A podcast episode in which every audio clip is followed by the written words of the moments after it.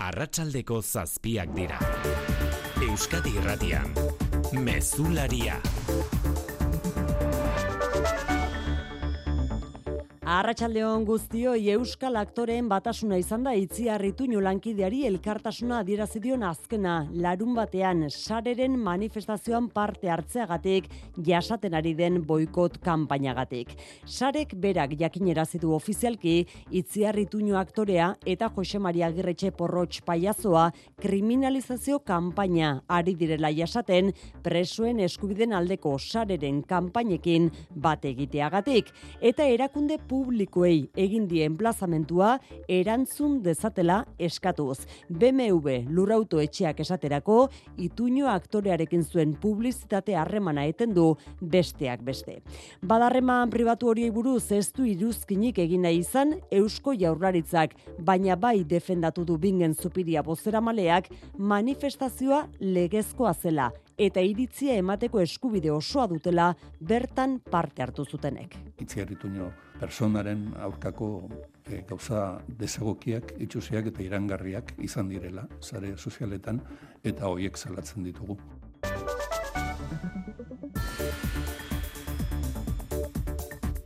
Greba eguna izango da biharkoa bestalde gizarte ekimeneko itunpeko ikastetxeetan akordiori gabe amaitu baita patronalek eta sindikatuek egin duten bilera. Urrun daude jarrerak ELA Esteilas Komisiones eta UGT sindikatuekin gerturatzea aitortzen du berriz lab sindikatuak, baina ez nahikoa oraindik. Beraz, esandakoa, eutxi egin diete sindikatuek bi arrasita urtarrilerako eta otsailerako deitutako amar greba egunei gizarte ekimeneko ikastetxeetan. Eta horretan ari ginela, xikerresnal, espero ez genuena, akordioa iritsi da ikastoletan. Ikastoletako kategoria guztietako langileen soldatak hezkuntza publikoko langileenekin parekatzeko aurre akordioa egin dute lab sindikatuak eta ikastoletako patronalek. Hiru urteko epean gauzatuko litzateke soldata parekatze hori eta horren arabera 2008 zazpirako euneko emezortzi hogei igoko zaizkie soldatak ikastoletako langile guztie. Nola nahi, lehenago, aurten bertan, euneko amabosteko soldata igoera izango dute ikastoletako patronalek eta labek sinatu duten aurre akordioaren arabera. Ikastoletan adostutakoarekin pozik, gizarte ekimeneko mailan ere antzeko edukiak lor daitezke laben arabera. Irati tobar hezkuntza arduraduna. Begi honez ikusi dugu gizarte ekimeneko mailan patronalek ekiparazioa bera mai gainean jartzea, baina ere eskatzen diogu patronalei ekaparazio hori lortu bidean ikastoletan lortu dugun bezalase 2024rako soldata egoeran zeozer gehiago ekarri behar dutela. Espainiako konstituziotik elbarri hitzak entzea babestu dute talde politiko guztiek boxek salbu eta horren ordez desgaitasuna duen pertsona kontzeptua txertatuko dute. Konstituzioaren berrogeita bederatzigarren artikulua erreformatzeko lehenbiziko urratsa eginda, etzi egingo dute aldaketa gauzatuko duen bozketa kongresuan, ordurarte zuzenketak egiteko epea zabalik dago eta behin konstituzio aldatzen hasita beste aldaketa batzuk egiteko baliatu nahi dute aukera hainbat alderdik. Adibidez, nazioen autodeterminazio eskubidea aitortzea eta erregearen bortxa ezintasuna mugatzea konstituzioan txertatu nahi ditu EAJak. Eta Bilbon berriz, zabalguneko aparkalekua bi urte terdi zitsiko dute eraberritzeko. Datorren apirilean hasiko dira lanak, plaza ere eraberrituko dute eta trafiko etenak ohikoak izango dira. Aparkaleku berriak bost solairu izango ditu eta gaineko plazak aixialdira egiteko eremu zabalagoak eta gune berdeak izango ditu. Nora abete Bilboko mugikortasun zinegotzia. Proiektu integrala da eta aparkalekua bost solairuko lurpeko aparkaleku moderno bihurtuko da eta horietako solairu bat egoiarrek soilik erabiliko dute. Aparkaleku moderno bat eraikitzeaz gain, plaza era bat berrituko dugu Kiroletan, Jonaltun Arratxaldeon. Arratxaldeon. Futbolean atletikek eta alabesek erreke kopako kanporak eta jokatuko dute San Mamesen eta zuzenean eskeniko dugu partida Euskadi Irratian. Gaueko bederatzietatik aurrera jokatuko dute final zortzirenetako partida. Atletikek joko eta emaitza bola da ona luzatu nahi du, aurrera egin nahi du, kutsuna duen errege kopan, alabesek presiorik gabe, bertsiorik onena hemen beharko du talde zurigorria garaitzeko.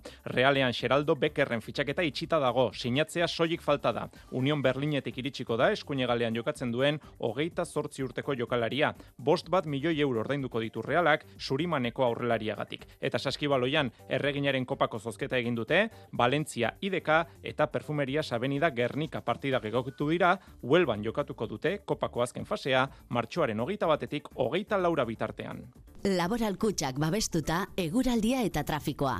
Eguraldiaren iragarpena euskalmeten eguzkine iturriotzek du arratsaldeon. Arratsaldeon gauean egomendebaldeko haizea zakartu egingo da, bereziki Bizkaia mendebaldeko haizeguneetan non boladek 100 km orduko abiadura gaindi dezaketen. Eta bihar ere egomendebaldeko haize zakarrarekin jarraituko dugu, baina ia Euskal Herri osoan. Horregaitik temperatura altuekin jarraituko dugu. Odeitza ere nahiko trinkoa eta ugari izango da eta euri pixka batekin dezake, batez ere barnealdean eta egunaren bigarren partean.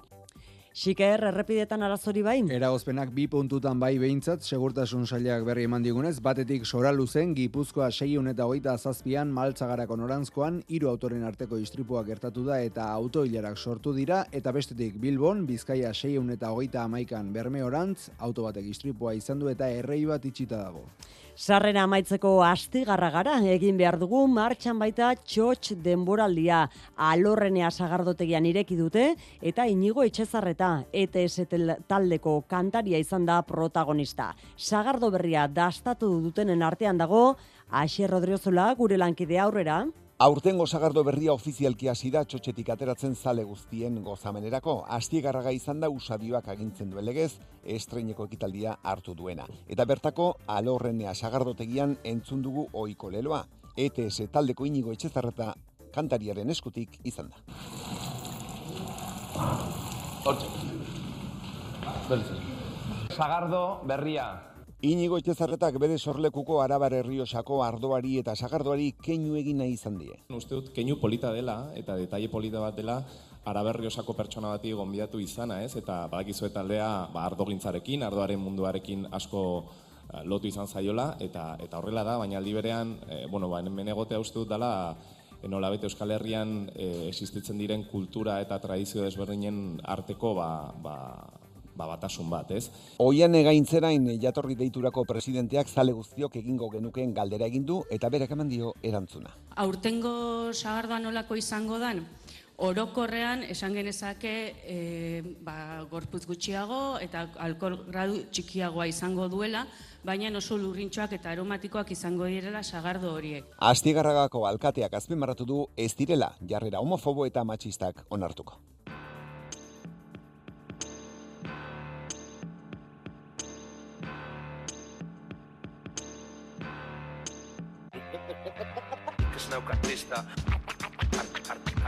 Soinu hauek berriz Juancho Arakamak kaleratuko duen berrienarenak ditugu gauerditik aurrera izango dira eskuragarri plataforma digital guztietan. Ordu bete barru izango da eskura berriz abestiaren bideoklipa. Mesie Lekrep itzu izenarekin itzuli da Juancho Glaukoma. Panorama tap selecta. Eyo, eyo, txat gutxi gorrap keio Peio testope bazende bezela gurtu nere sekta. Iki bekik ta itxile joko lesiak Ez utzi aladinen zapatillak dantzatzen ez dakinai Kliperrari klik ez du gasik eske kasik Naio izkit nesasik irelorez ez dite zer jakin nahi. Enaukik inaik ez daukek nekatxeik batzeik Taki asatek antena batente jartzeik Arratxaldeko zazpiak eta zortze minutu Teknikan eta errealizazioan Paula Sensio eta Xaber Iraula. Euskadi Irratian, Mezularia, Oiane Perez. Gizarte ekimeneko ikastetxeetan biharko deitu duten grebara begira geunden honetan, iritsi da ikastolen lan hitzarmenaren aurre akordioa. Lab sindikatuak sinatu du ikastolen patronalekin eta langile publikoen baldintzekin ekiparaziorako bidean, euneko amabosteko soldata igoera adostu dute aurtengorako. Asun arozena ez da hori neurri bakarra arratsaldeon. Arratsaldeon Donostian sinatu dute aurre akordio ba, lab sindikatuak sinatu du ikastolen elkartearekin eta eusko ikastolen batzako arduradunekin ekainean hezkuntza sailarekin lortutako akordioaren testu inguruan.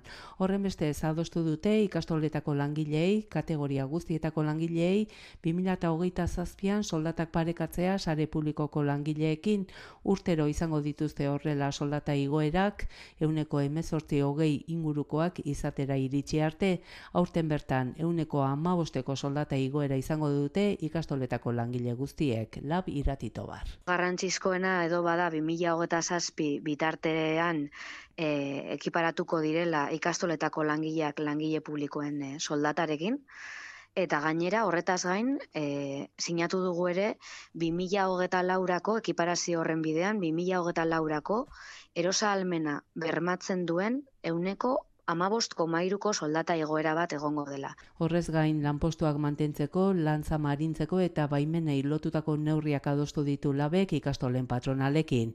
Akordio oso ona dela ikastolentzako eta gizartekimeneko patronalei bide beretik jotzeko dei egin die lab sindikatuak. Gizarte ekimeneko itunpeko ikastetxetako sindikatuek bien bitartean eutxi egiten diote bihartik aurrera amarreguneko greba deialdiari kristau eskola eta izea patronalekin izandako bilerak porrot egin duelako gaurkoan ere. Patronalak mai gainean jarritako azken proposamena onarte zintzat jo dute sindikatuek eta matrikulazio EPBtean mobilizazioekin jarraitzea erabaki dute. Labek nabardura egin duen arren patronalaren jarrera baloratzerakoan janire geren nabarrena. Patronalek mai gainean jarritako azken proposamena kestie erantzuten sindikatuen eskariei ela esteilas komisiones obreras eta ugetek ez dute aurrera pausurik ikusten funtsesko jotzen dituzten gaietan miren zubizarreta bosera malean. Eta bueno, ba, jarraitzen dugu e, erosa almena bermatzen ez duen soldata planteamendu batekin, jarraitzen dugu lankargak arintzeko e, ba, inolako neurririk planteatu, planteatu gabe, jarraitzen dugu sektore feminizatu eta prekarioen entzako ba, hobekuntza gehigarririk planteatu, planteatu gabe. Labek bai aurrera pausuak ikusten ditu patronalen proposamenetan, baina ez nahikoak greba bertan bera usteko. Patronalak bien bitartean, arduragabekeriaz jokatzea leporatu die sindikatuei, soldatak igotzeko azken proposamenari, musin egiteagatik Maria Eugenia Iparragirre Kristau Eskolako zuzendarian. Eta proposamen berriak esaten dudan aldiro dira kuantitatiboki, ekonomikoki, sustantzialki handiak direnak. Iruditzen zaigu, oraindik beraien beharrak azetzen ez ditula. Ardura gabekeri bat iruditzen zaigu, aipatzea guztia aldala. Negoziatzen ari diren bitartean, mobilizazioak eteteko deia egin die berriro sindikatuei, matrikulazio kanpaina betean protestek izan dezaketen eraginaren beldur.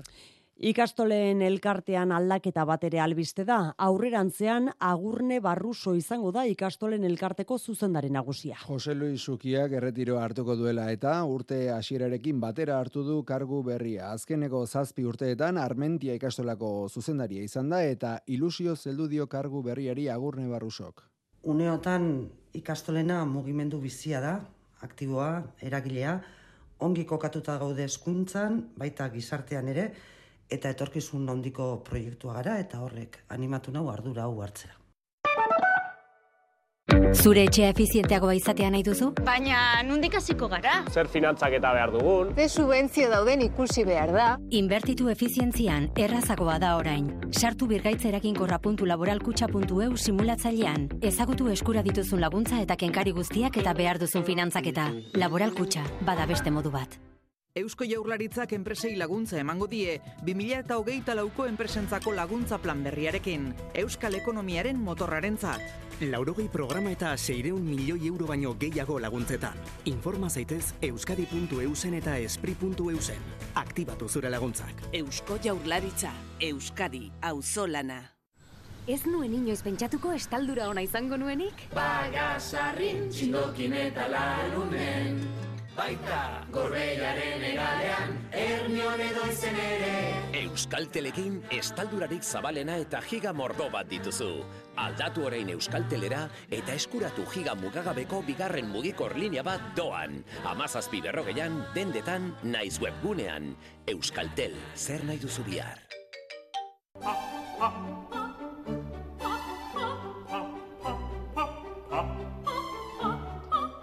Bada operaz, Ines Osinaga eta Marina Suarez. Arratzean.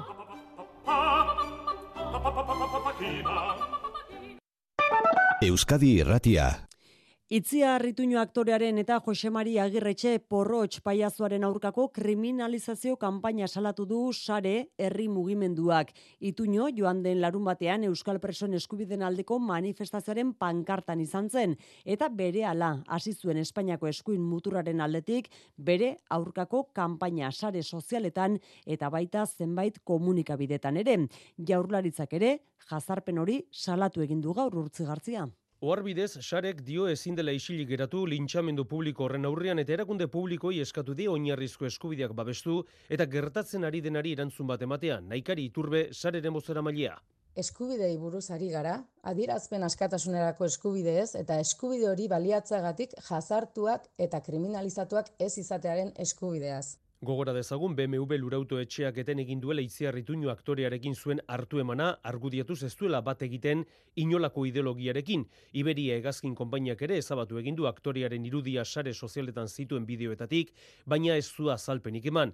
Babingen zupiria jaurraritzaren bozera mailak ez du bi enpresa horiek aktorearekin duten hartu eman profesionalean sartu nahi izan, arlo pribatukoak direla argudiatuta, baina gogore ekarri du sareren manifestazioa legezkoa zela, eta bertan parte hartu zuten pertsonek iritzi emateko eskubide osoa dutela.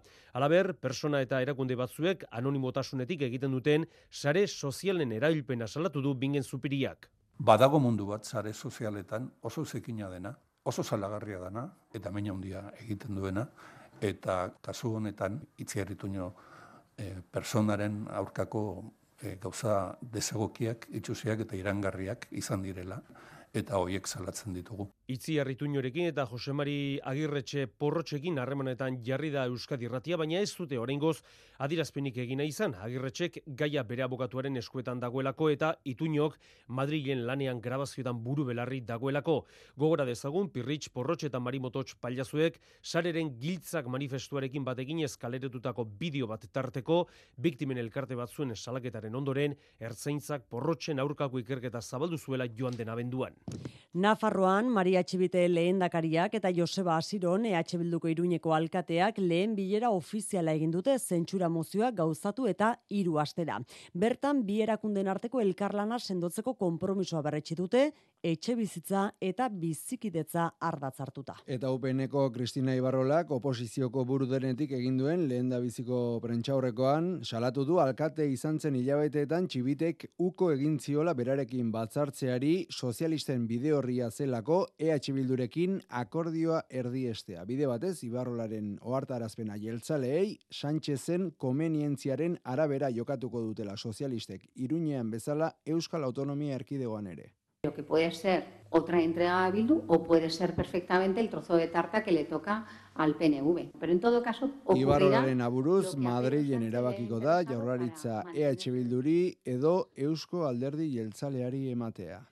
Diputatuen kongresuan berri amaitu berria da amnistia legeari zuzenketa partzialak aurkezteko epea. Azken ordura arte negoziatzen aritu ostore, ostean, eskerrak eta junsek aurkeztu dituzte, lehenek, hau da, eskerrak eskerreko alderdi guztien babesarekin, eta junsek berriz bakarrik. Testu inguru honetan, Sánchezen gobernuak per Aragones generalitateko presidenteari zerbitzu sekretuek egindako entzunketen inguruko agiriak desklasifikatuko dituztela, iragarri du Mikel Arregi Madril konta iguzu Arratsaldeon.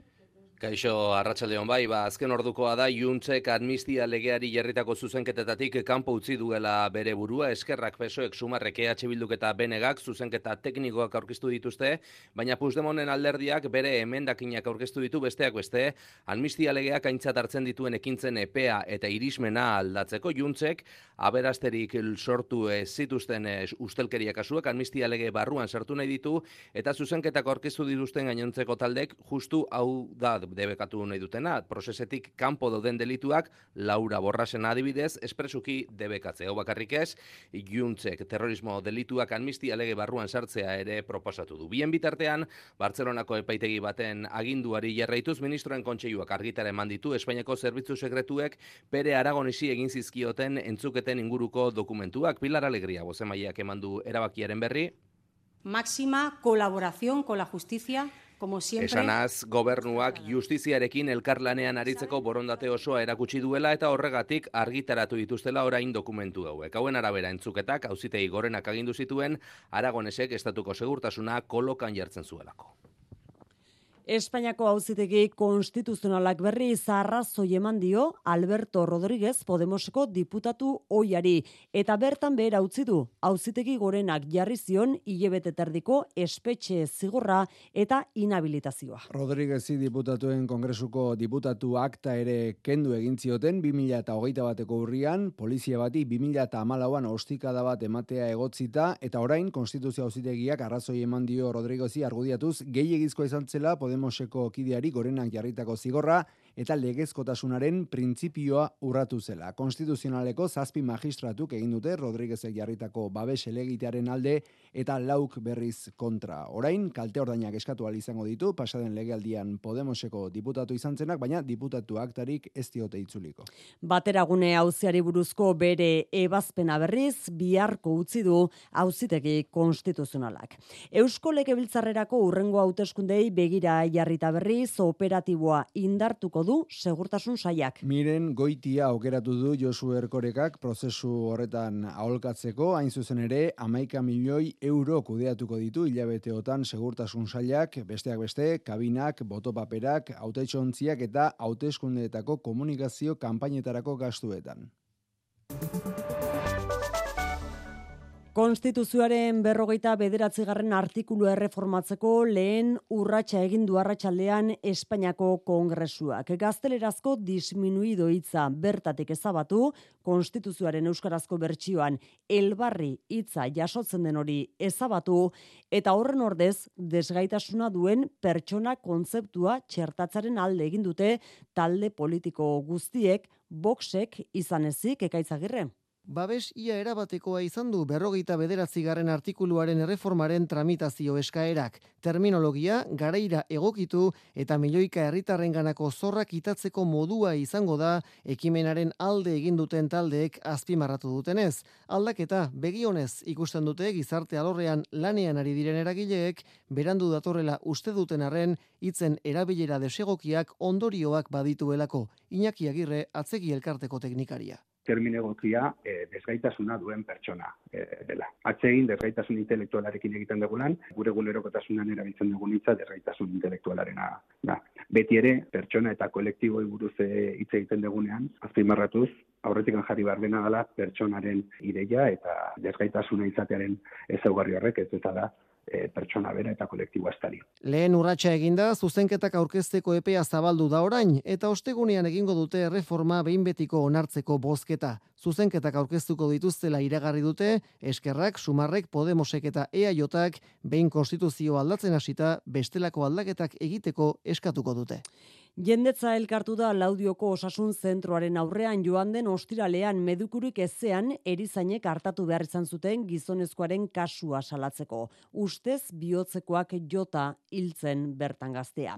Ela Lab Komisiones eta ESK sindikatuek osasun saiaren kudeak eta kaskarra salatu dute Ainara Rubio. Osakidetzaren kudeaketak arriskuan jartzen gaitu lelopean, ehunka herritarrek egin dute bat konzentrazioarekin, ostiralean hildako gizonaren familiari doluminak adirazi eta osakidetzan ematen ari diren murrizketak salatzeko. Entzun, ela lab eta komisiones obreraseko ordezkariak. Ostiralean laudio kopakean gertatu zena, ba, desmantelatze prozesu horren beste, beste pausua da. Ez da lehena, eta ez badituzte gizabalia bidetako politikak aldatzen, ez da azkena izango. Behar direna da, profesionalak ekartzea eta lehen arreta erakargarria bihurtzea beraientzat. Etzeguen medikurik berrogeita bi urteko gizona ustez bihotzekoa jota etengabeko arretagunera joan zenean, sei minutura heldu zen ambulantzia baina ezin izan zuten haren bizia salbatu. Laudioko udalak onartu den adierazpen instituzionalean, zerbitzu horretarako medikuak eskatzearekin batera, gertatutakoa gaitzetsi du, herritarren artean ere, kezka da nagusi. Bai ez bakarrik laudio, maizik eta eskualde osoan. Gea gutxi gora beha berroita bos mila pertsona emergentzizko medikuri gabe eta hori onartezina. Dola asko ja eskatzen hori gara mediku gehiago eta, bueno. Ostiralerako manifestazioa deitu dute laudion egoera salatzeko. Bitartean, osasun saiak berretsi du, etengabeko arretaguneetan beti egoten dela mediku bat kontrakoa salbuespena dela. Laudion gertatutakoak zeharka bada ere aurrez aurre jarri ditu medikuen sindikatua eta satxe erizainen sindikatua. Medikuen sindikatuak oharra egin du publiko bart, Laudion hildakoaren senidei doluminak adierazteaz batera, azpimaratuz etengabeko arretagunetan beti mediku batek gutxienez egon behar lukeela. Eta horrez gain, hitz hitz, erizain elkarteari osakietzaren txantxulloekin bat egitea leporatzen die. Satxeren ustez, onartezina da adierazpen hori. Espainiako polizia gizonezko bat atxilotu du Donostian paperik gabeko berrogeita bederatzi etorkinen esplotazioa leporatuta. Eibarko lau etxe bizitza eta lokal batean zituen erroldatuta eta pilatuta bizi ziren osasun baldintza oso txarretan. Epaileak Ainara Ortiz aske utzi du akusatua baldintzapean epaiketaren zain. Espainiako poliziaren arabera atxilotu duten gizonak bere eraikuntza enpresa baterako lanesku merke moduan erabiltzen zituen etorkinak lan kontraturik gabe eta lan ordu ugari egin arazita. Gainera oso baldintzak askarretan zeuden bere etxe bizitzetan erroldatzen zituen, legezkanpo eta lareunda berrogeita euroko alokairuaren truke. Poliziakren txostenak dio, berogailu eta oinarrizko etxe tresnarik gabe lurrean botatako koltsoizarretan pilatuta bizizirela etorkinak intsektu artean. Etxe jabeari giza trafikoa eta lan esplotazioa leporatzen dizkiote.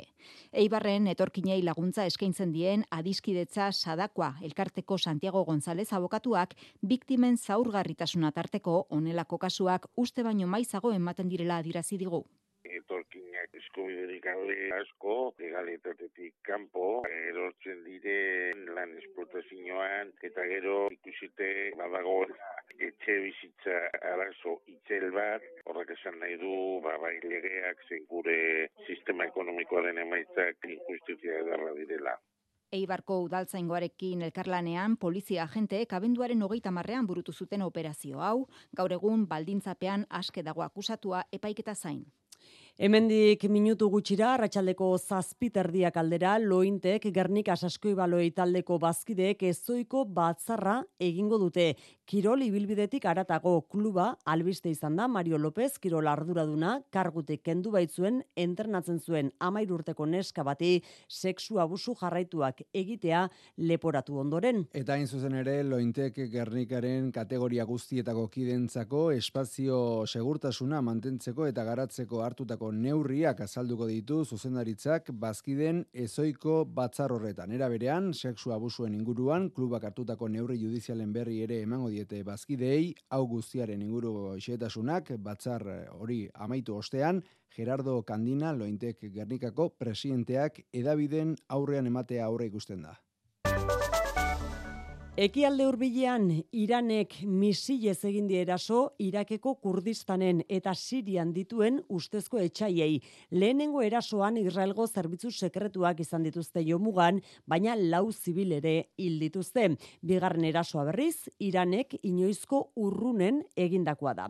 Ekialde hurbileragoaz Mikel Aiestaran Arratsaldeon. Arratsaldeon, Gazako gatazkaren edapenak markatutako une honetan, Iranek eraso bikoitza egin du misilekin terroristen baseen aurka Siria iparraldean eta Mossaden base baten aurka erbilen Irakeko Kurdistanen. Eraso honetan lau zibilil dira.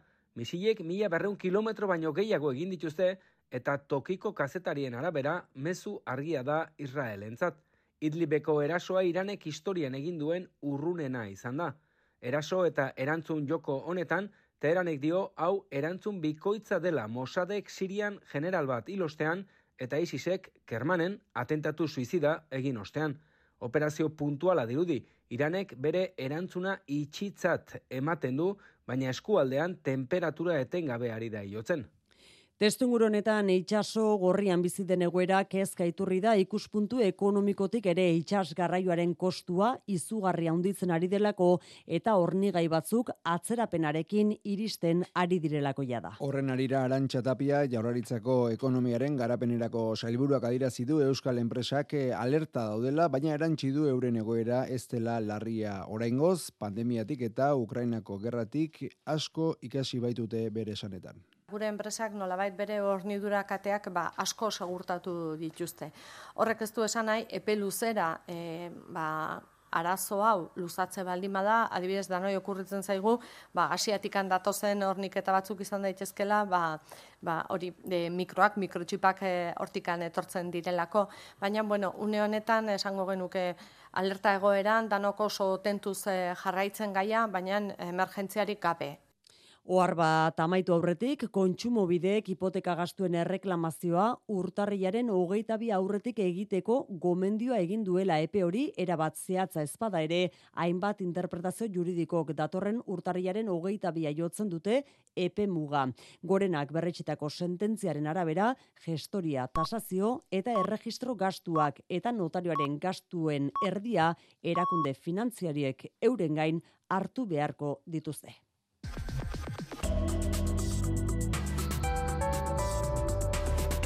Euskadi Irratian, eguraldia eta trafikoa. Marian Beitia Larrangoitia errepidetan zeuar. Ba, oraindik ere adi sora luzen Gipuzkoa 627 errepidean lehen aipatu dugun maltzagarako norazkoan izan den hiru autoren arteko istripua dela eta orain jakin dugu bi zauritueri etxera eraman dituztela eta oraindik garbitze lanetan ari direla. Eta beste oharra Bizkaia 754 lau errepidean Barakaldon sexta orako norabidean matxuratutako auto bat traban dagoelako.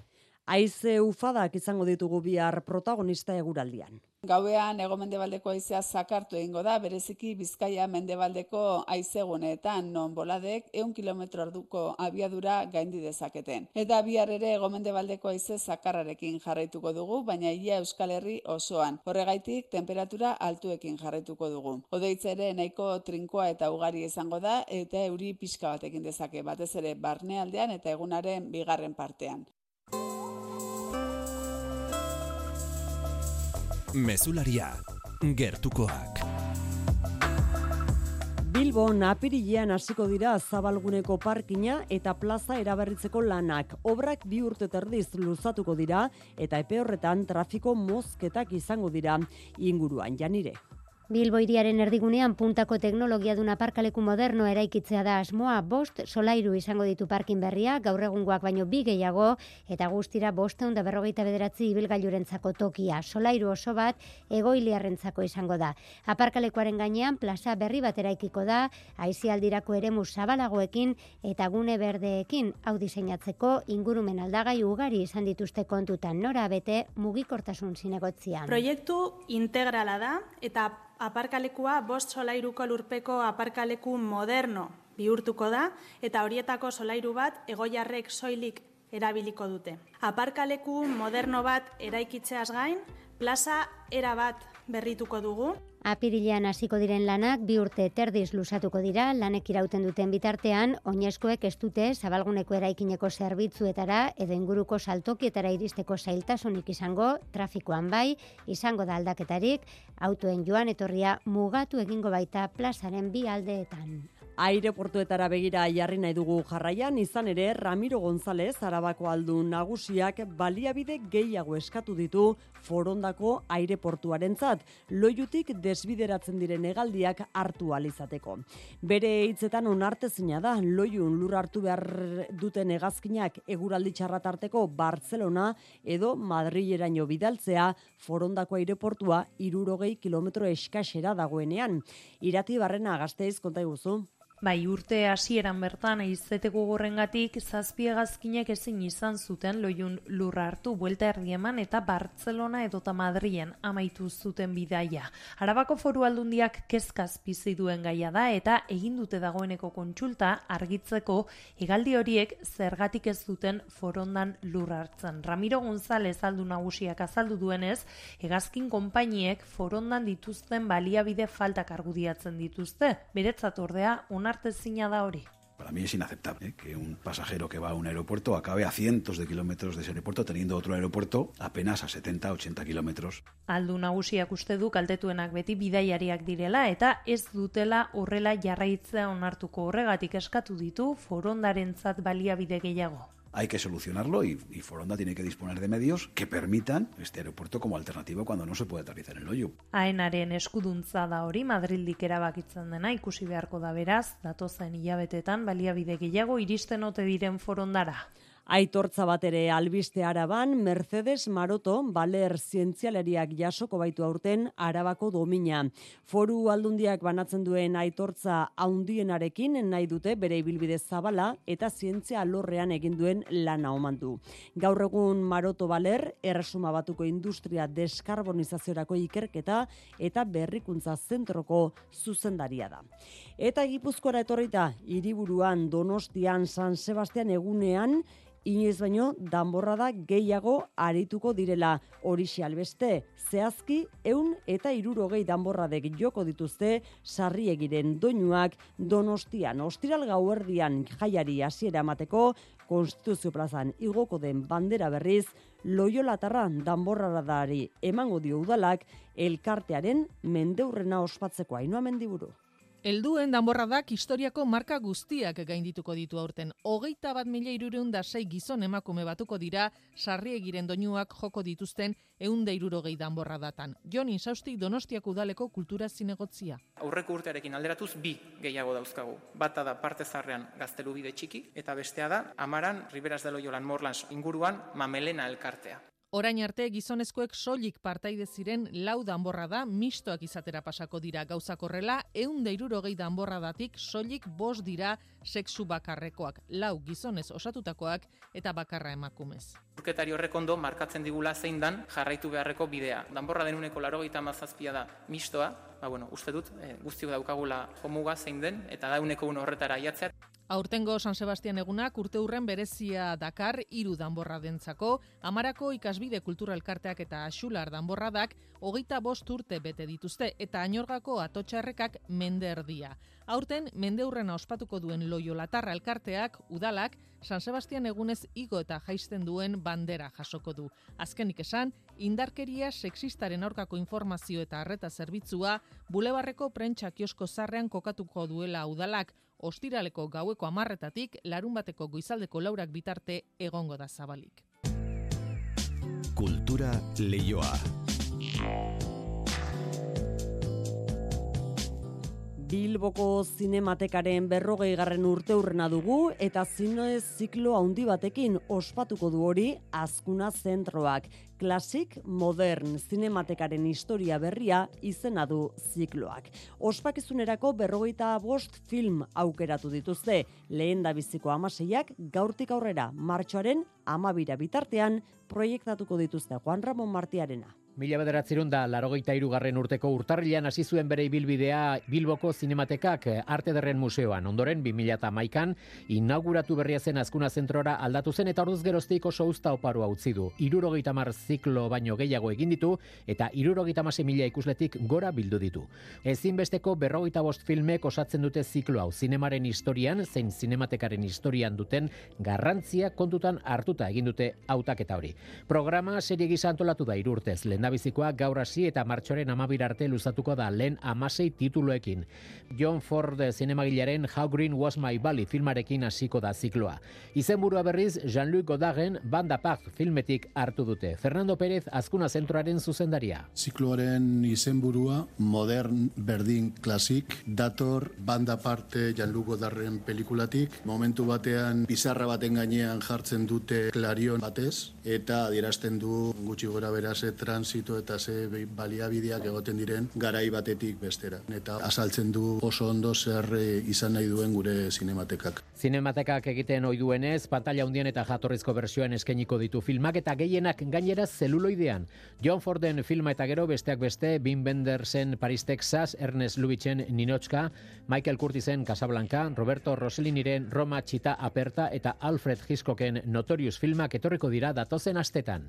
Albaula itxas kultur faktoriak berri zerakusketa berria du museoan. San Juan ontziaren erreplika eraikitzen hasi zirela amar urte bete dira eta amarka daunetako prozesua biltzen duen amalau argazki osatutako bilduma jarri dute ikusgai. Aloina beraza lankidea izan da erakusketa horretan. Albaola itxas kultur faktoriara iristen diren bisitariek egin duten ohiko ibilbidari segika museoan sartu aurrera egin eta tailerreko atezuria igarota jardunean ikusi ditugu langileak Nao San Juan ontziaren erreplikara iritsi arteko bidean. Ontziaren parera iritsi eta ezkerraldean proiektuaren bizkarrezurraren irudia ageri da aurrena, horixe da mendi urruzono argazkilariaren amalaulanetatik lehenengoa. Enara nobillo harreman publikoetako arduradunak kontatu digunez, informazio gehigarria ematea dasmoa. Oso aukeraketa saia izan da, imaginatu amar urte argazkitan, baina uste dugu lortu dugula nahi genuena izan dela lehenengo pieza bakar bat zenetik, bizkarrezurra, gila, ba nola jundan pixkanaka handitzen eta handitzen, ez? Pixu bat, bi pixu, ez? Hasieran proiektuak zen itxura izango zuen erakutsi behar izaten zioten bisitariari, orain ordea oholek zer estaltzen duten. Gila bakarrik jarrita eta barenga batzuk, ba jendea horrekin etzan imaginatzen nolako izango zen. Esaten genien, bueno, beia maketa bat dago eta ah, bale, bale. Orduan imaginatu zen ezak ez, baina orain alderantziz, ze orain San Juan Baleuntziaren oholak jarri ditugunez, ba ja ez da ikusten barrukoa. Bisitariak ere topatu ditugu. Ni espezatatik, bagin hastia, kuriostatez, batuak, o, Eurez, burdinez. Asko gustatu zait, ez duen espero igualain aurreatuta egongo zandik lana, eta bueno, nola ingurutuko iruditan da agertzen den prozesu guztia, ba, bueno, naiz da oain ja nahiko buko dut egon, ba, barrutik ere nola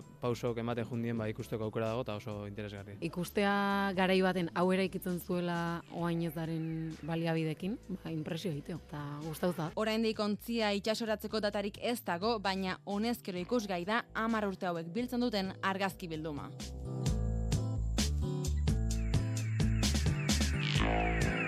Zortziak hogei gutxi ditugu, Kirol tarte, aurain mezularian Jon Altuna Arratxaldeon. Arratxaldeon oian, eh? Berriena dugu berriz, realak iztear duela fitxaketa bat. Xeraldo Bekerren sinadura soilik falta da.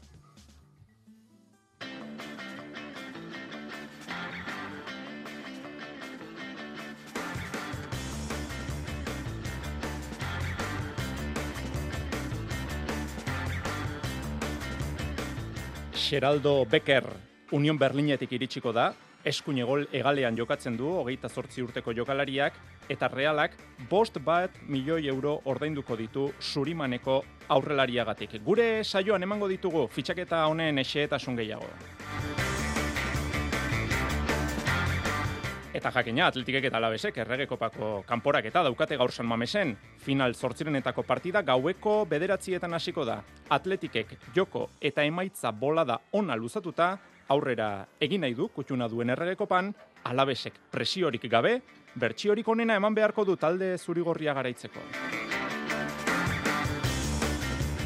Bihar jokatuko da kopako beste derbia sadarren Umar Sadik zerrendan sartu du Imanolek eta osasunan Tximia Bila eta Nacho Bidal minartuta daude.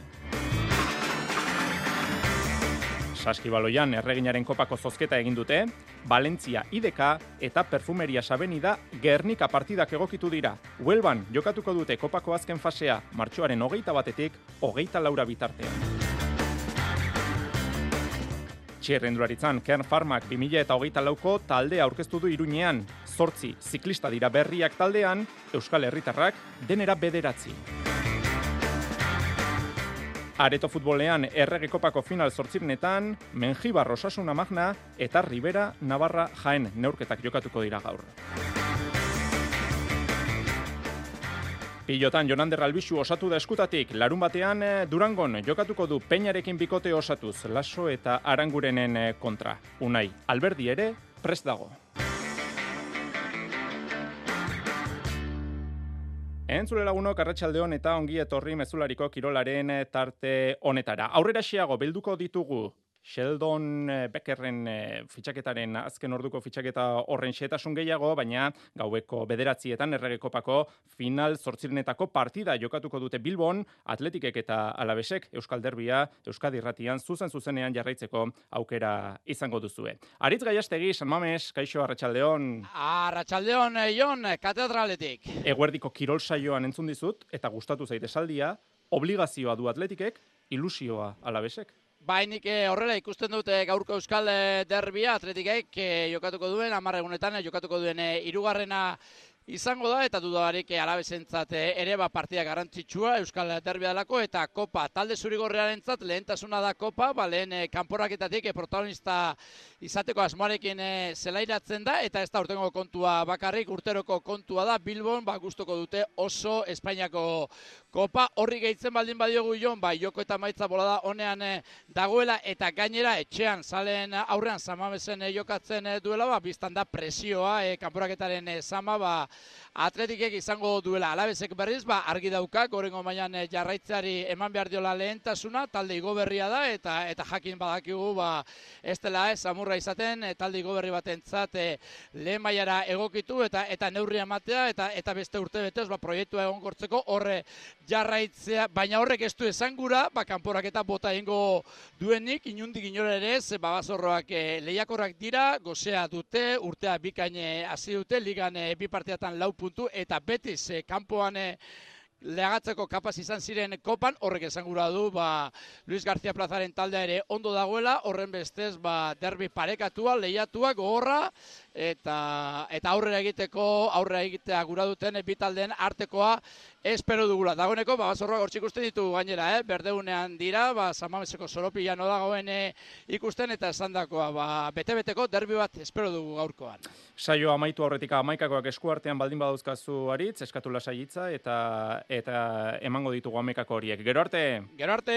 Gaia sariko da kontaketan iritzi ematen Nerea Zuzberro, Juan Larrañaga eta Angel Garitano Ondarru. Ondarru uste du atletikek duela favorito izaera. Bueno, bai, nik uste dut favorito dala, eh, baina partido baten eh, danotak iru erose gertaleik eta, eta, bueno, bai, danak gauze atletik pasatuko dela momento oso honean dau, alabez be, bai, eh, nauku, nauku ondo dau, eta nik uste dut aldaketak egin zela, baina, bueno, eh, igual alabezek asko, bez, eh, aukera badaukaz, eh, pasatzeko, eta hori be kontuan eukibia da beste hauts bat entzun behar dugu, eneko Romo atletiken zeinalabesen ibilitakoa da, gaur egun eibarren ari da lanean, lehenengo bitaldeen arteko lotura lana egiten du zehazkiago esan da. Romoren ustetan, bai atletik eta bai alabes, sasoi honean iritsi dira gaurko izordura. Justo biak eh, ondo aigatzen diala partio honetara, animikoki batez, eh, eh, alabese gazkenengo hiru emaitza hauekin ez, kopakua, eta gero ligako bisak, naiz eta donostin ba empate azkenengo minutu hoitan e, e, lortu izana, ba, ba bueno, da, taldea ondo dagoela eta atletik be bai, eta espero partio polita ikustea bintzat. Errege kopako final zortzirenetako beste partida bat ere jokatuko da gaur, Getafe eta Sevilla aurrez aurre zortzietan. Euskal Derbia gaur eta Euskal Derbia bihar. Maitan horbietak eixo Arratxaldeon. Arratxaldeon, Jon. Osasuna eta Real aurrez aurre bihar sadarren gaueko bederatzietan, partida hau ere jakina Euskadi Ratian zuzenean jarraitzeko aukera izango da, Osasunak etxeko taldeak superkopa aztu eta zaleen aurrean kopan jarri nahi du orain arreta, egungo azpitxapelduna da, iruñeko taldea, maitane. Bai hori da, ortengo kopa honetan lehen biziko gau magikoa bizi nahi du sadarren osasunak kastalian kasteio kanporatu ostean bihar reala izango du parean, amabi urte daramatza osasunak reala mendean hartu ezin da, baina jago arrasatek ondo igusten du bere taldea, kanporak eta gainditzeko prest. Bai, gau magikoa nahi dugu bizi barriro, lehen urtine bi gau magiko bizi zen duzene sadarren eta biser, ba, bueno, ze partio espero dugun, partio gatxa aurkari gogor baten kontra, baina, bueno, nik uste dute, ba, bueno, gu momentu honin gau esela eta, eta aldo gule partio hori aurrera atera, eta, bueno, gure saletuan laguntzi biko dugu, baina, bueno, ilusio handi dugu, baki guzelan dan lehiaketa hau, eta batez be biser irabazizkero nik uste dut, ba, asko ilusio nago elgazela txapelketa honeaz, eta hori da nahi dugune. Sadarren, abendu hasieran elkarren kontra jokatutako ligako partida banako berdinketarekin amaitu zen. Orduan baino beto ikusten ditu bere jokalariak jago barrasatek eta horregatik baloiarekin zerbait gehiago egiten ahal eginduko direla esan du reala deseroso sentitu dadin. Bueno, euren normalin dominatzailik zen di partio gehienetan eta zelai erdiko jokalari horiekin normalin ba partio euren aldera edo euren e, ez dakit, e, euren nahi e, joko horretara e, juten da ez? Eta guk hori da pixkat e, ez dugune nahi ez? E, ba, eurek deseroso egoti nahi dugu horretarako presionion baten biko dugu baina gisa baloiaz be ba, bueno, pixkat gisa nahi dugu zela esegidu ez? Ligako partio horretan orden aldetik eta ondo ginen baina baloiaz e, ba, bueno, koste jakun bizka batez beuren zela izen gauza gehi haitxe, eta ja, bizar hori lortu aldugun, zelan partidu parekatu hau izango da, eta eta aukera gehiago guz irabazteko. Osasunak ez du deialdirik eman, baina gauza kondo Tximia Bila eta Nacho Bidal kenduta gainontzeko jokalari guztiak bere aginduetara izango ditu Jagoba Arrasatek amaikakoan aldaketaren bat egingo duela adierazi du berritxuarrak, baina eskuartean duen talderik onena zela iratuko duela esan du. Eta realari dagokionez, Umar Sadik ez ustean zerrendan ageri da biharko prest dago. Nigeriarra maitane. Bai, Nigeriako selekzioa eta Afrika Kopa belauneko minez utzi ostean, ba ez ustean jokatzeko pres dago, kadunako latigoa onela hitz egin du Imanolek sadiken inguruan. Bueno, jokalaria nahiko minduta etorri da, minduta nahi esan burutik e, zehati zerezioekin nahi zuen e, geratu.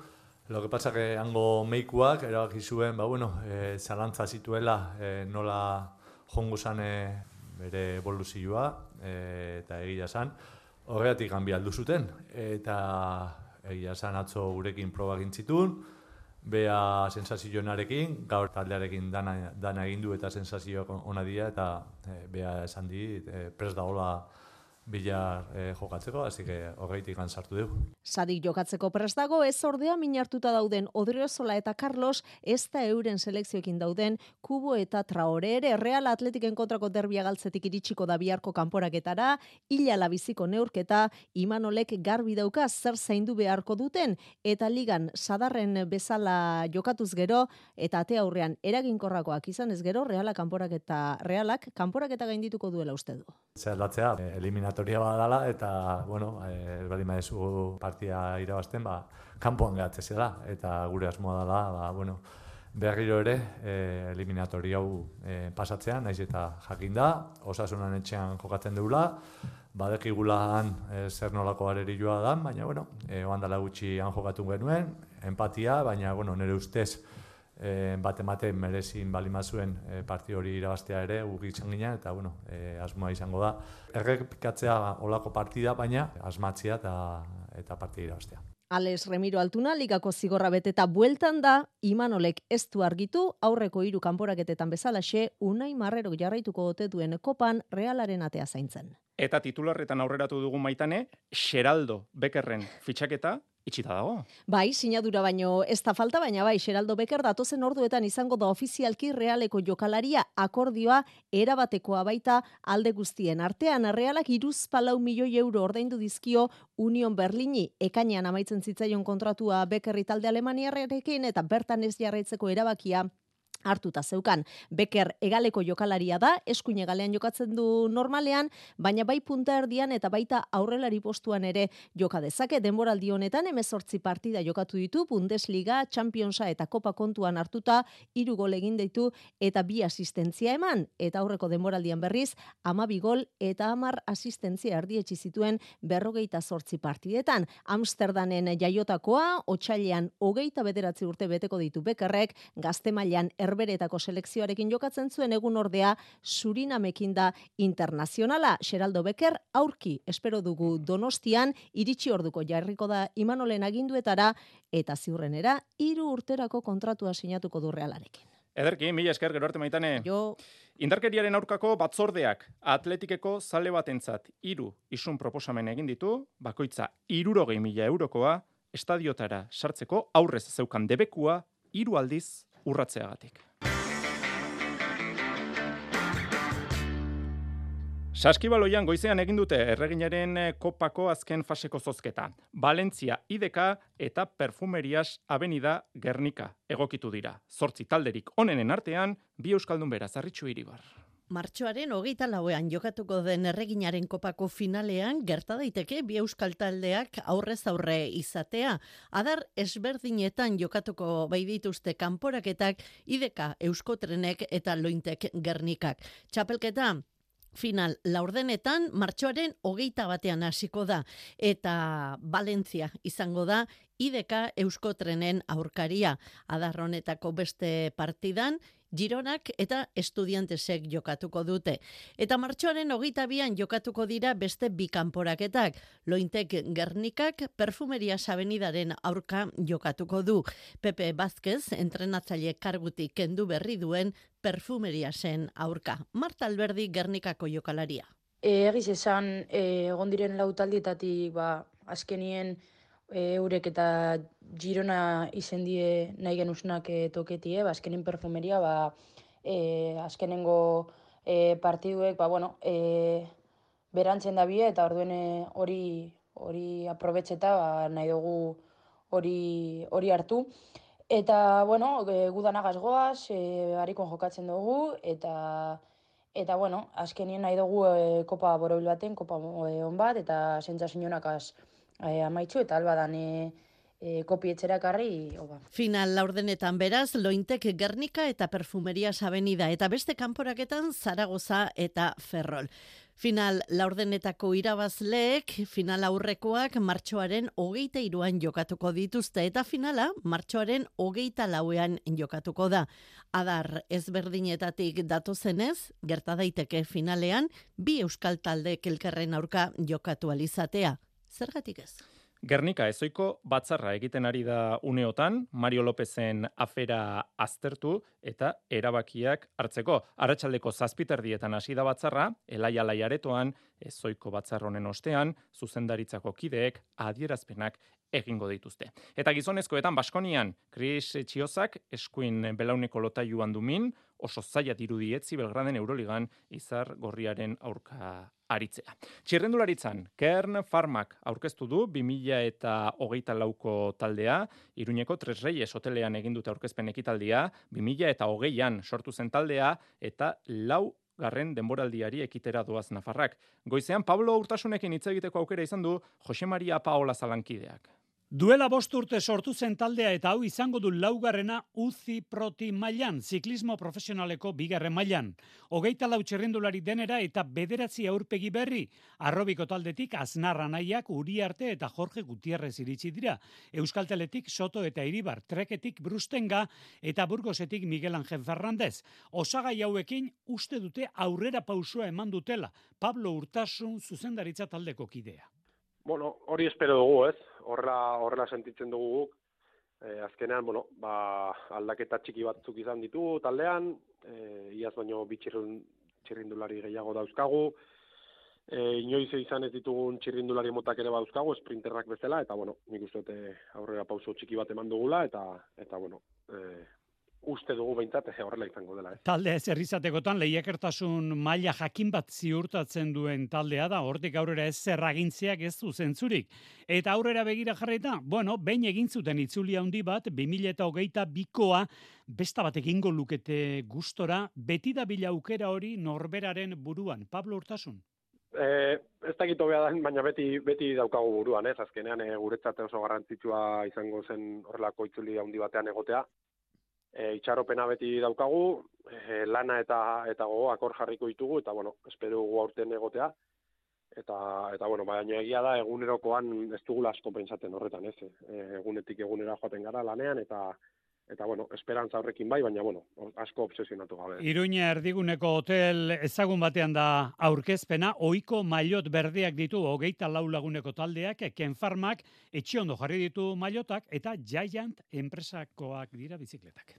Goizaldean hasi da Australian Down Under Tourra, San Wellsford, borakoa nagusitu da lehen etapako esprintean, Bauhaus eta Girmeiri aurrea hartuta. Jon Barrenetxea da, parte hartzen ari den Euskaldun bakarra, berrogeita emezortzigarren postuan elmugaratu da.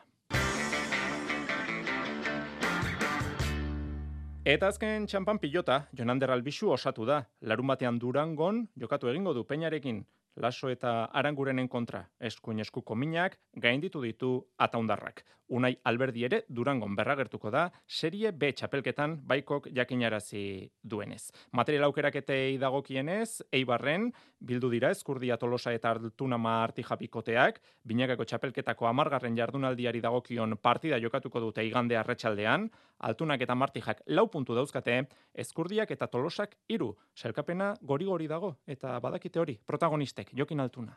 Txapelketa guzti, parti guzti garrantzitsu, baina ja bost partidu gehatzeie, eta, eta bueno, puntu bakoitzak balio doble dauke, bigarren buelta hontan gaina gauza asko erabakitzeie, eta bueno, beak irabazte baue aurretik e, jarriko lieke, baina bueno, guk irabaziko bagen ure, ba, bueno, beste bi puntu kenduko genizkiak, eta, eta bueno, oso oso partidu garrantzitsua da, eta, eta bueno, dela emateatoriko gara. Ezkurdiak eta Xabi Tolosak, launa punturekin, altuna eta martijaren pare jartzeko aukera daukate. Aurreneko jardunaldiko partiu bezen garrantzitsu dira oaingok, baino deno dakiu bali honen bukaera geroz eta gertuko daola, eta partidu garrantzitsu diala oso. Eta igandekoa ba, ba oso berezi izango da gutzako, irabaztea lortze balin badeu, e, Baiokin eta Martijakin e, berdinduta gehatuko ginateke eta aberaxa alde, e, Bartzelonan irabaztea lortu genielako, eta gauzak e, Bartzelonan bezala emar ditugu eta bezala jokatzea alin badeu nik uste irabaztea lort, e, lortzea daukeula. Beste material aukerak eta mungian egin dute Elordi Rezusta eta Peio Etxeberria bikoteek, Peio Etxeberria eta Zabaleta selkapenean bigarren daude zazpi punturekin, Elordi eta Rezusta bosgarren lau punturekin. Mungiako partida etzi ostegunean jokatuko da. Eta zestan, zazpi minutuan saltu dira, saldu dira Eusko Label Winter Series txapelketako final aurrekoetarako sarrera guztiak. Datorren astelenean erabakiko dira finalerdiak. Atzoko partida ezetasunagatik bertan bera utzi behar izan zuten. Olaran del Rio eta Erik Bailo ari ziren jokatzen, zortzi eta zazpiko emaitzarekin astelenean berrabiaraziko da partida. Areto futbolean erregekopako bi kanporaketa jokatuko dituzte gaur euskal taldeek, final zortzirenetako kanporaketak dira partida bakarrera, osasuna magnak menjibar talde apalari egingo dio bisita zortziterdietan, Ribera Navarrak, jaen jasoko dututeran gaueko bederatzietan. Eskubaloian, Sergei Hernandez, Iñaki Pezina eta Imanol Garzia India parte diren Espainiako selekzioak Austriaren kontra irabazi beharra dauka Alemaniako munduko txapelketan bizerik segitzeko eta emakumezkoetan beraberak jakinarazi du Malena Kabok ez duela taldean jarraituko datorren denboraldian. Laurogeita amazazpi partida jokatu ditu denera talde donostiarrarekin. Gaueko bederatziaetan, itzuliko gara, kopako final sortzirenetako derbia samamesen atletik alabez iluntzeko zortziak dira. Euskadi irratian, mezularia. Arratxaldeon berrez ere guztioi Euskal Aktoreen batasuna izan da itziarri tuño lankideari elkartasuna adierazi dion azkena larun batean sareren manifestazioan parte hartzeagatik jasaten ari den boikot kanpainagatik. Sarek berak jakinerazi du ofizialki itziarri tuño aktorea eta Jose Maria Agirretxe porrotx paiazoa kriminalizazio kanpaina ari direla jasaten presuen eskubiden aldeko sareren kanpainekin bat egiteagatik eta erakunde publikoei egin die enplazamentua erantzun dezaten. BMW lurrauto etxeak esaterako ituño aktorearekin zuen publizitate harremana eten egin du besteak beste. Harreman pribatu hori buruz ez du iruzkinik egina izan Eusko Jaurlaritzak, baina bai defendatu du bingen zupiria bozera maleak manifestazioa legezkoa izan zela eta iritzia emateko eskubide osoa dutela bertan parte hartu zutenek. Itziarrituño personaren aurkako e, gauza desegokiak, itxusiak eta irangarriak izan direla, zare sozialetan, eta hoiek salatzen ditugu.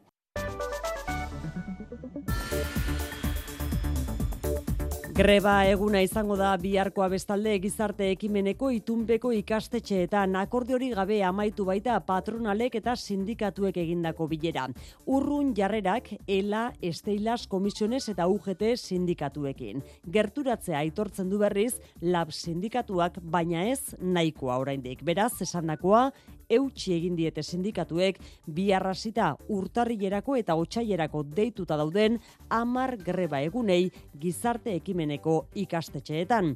Eta horretan ari ginela, xikerresnal, espero ez genuena, akordioa eritsi da ikastoletan. Ikastoletako kategoria guztietako langileen soldatak hezkuntza publikoko langilenekin parekatzeko aurre akordioa egin dute lab sindikatuak eta ikastoletako patronalek. Hiru urteko epean gauzatuko litzateke soldata parekatze hori eta horren arabera 2008 zazpirako euneko emezortzi hogei igoko zaizkie soldatak ikastoletako langile guztiei. Nola nahi, lehenago, aurten bertan euneko amagosteko soldata igoera izango dute ikastoletako patronalek eta labek sinatu duten aurre akordioaren arabera. Ikastoletan adostutakoaren Pozik, Pozik, gizarte ekimeneko mailan ere, antzeko edukiak lor daitezke laben arabera. Irati tobar ezkuntza arduraduna. Begi ikusi dugu gizarte ekimeneko mailan patronalek ekiparazioa bera maigainean jartzea, baina ere eskatzen diogu patronalei ekaparazio hori lortu bidean, ikastoletan lortu dugun bezalase, 2008 laurako soldata egoeran zehozer gehiago ekarri behar dutela.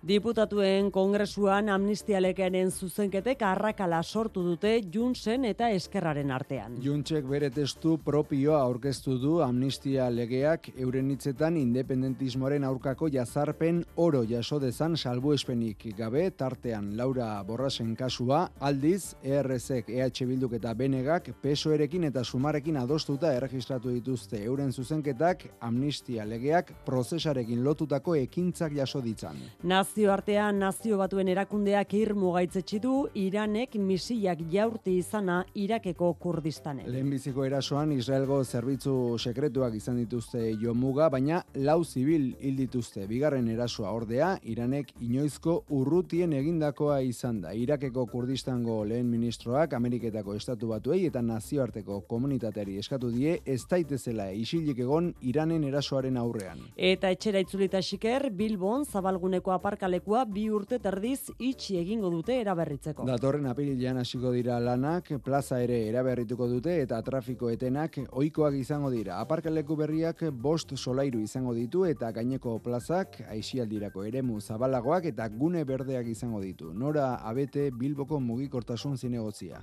Proiektu integrala da eta aparkalekua bost solairuko lurpeko aparkaleku moderno bihurtuko da eta horietako solairu bat egoiarrek soilik erabiliko dute. Aparkaleku moderno bat eraikitzeaz gain, plaza era bat berrituko dugu.